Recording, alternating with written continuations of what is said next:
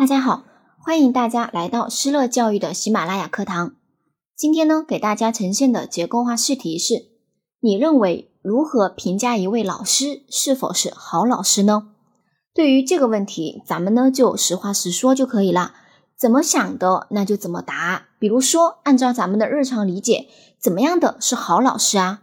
老师得有知识，得有学问。其次呢，老师应该能要有好的品德，要会正确的引导和教育学生等等。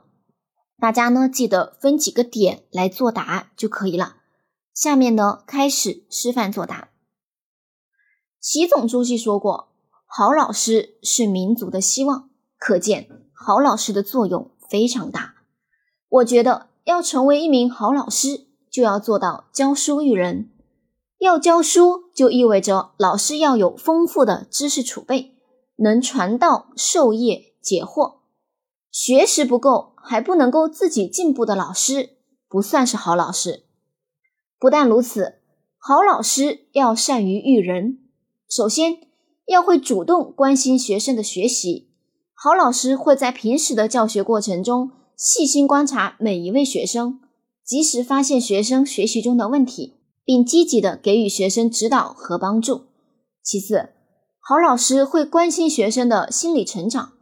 好老师会用自己的人生阅历、教学经验来帮助和指导学生，并积极跟家长配合，从而教育引导学生积极乐观的面对生活。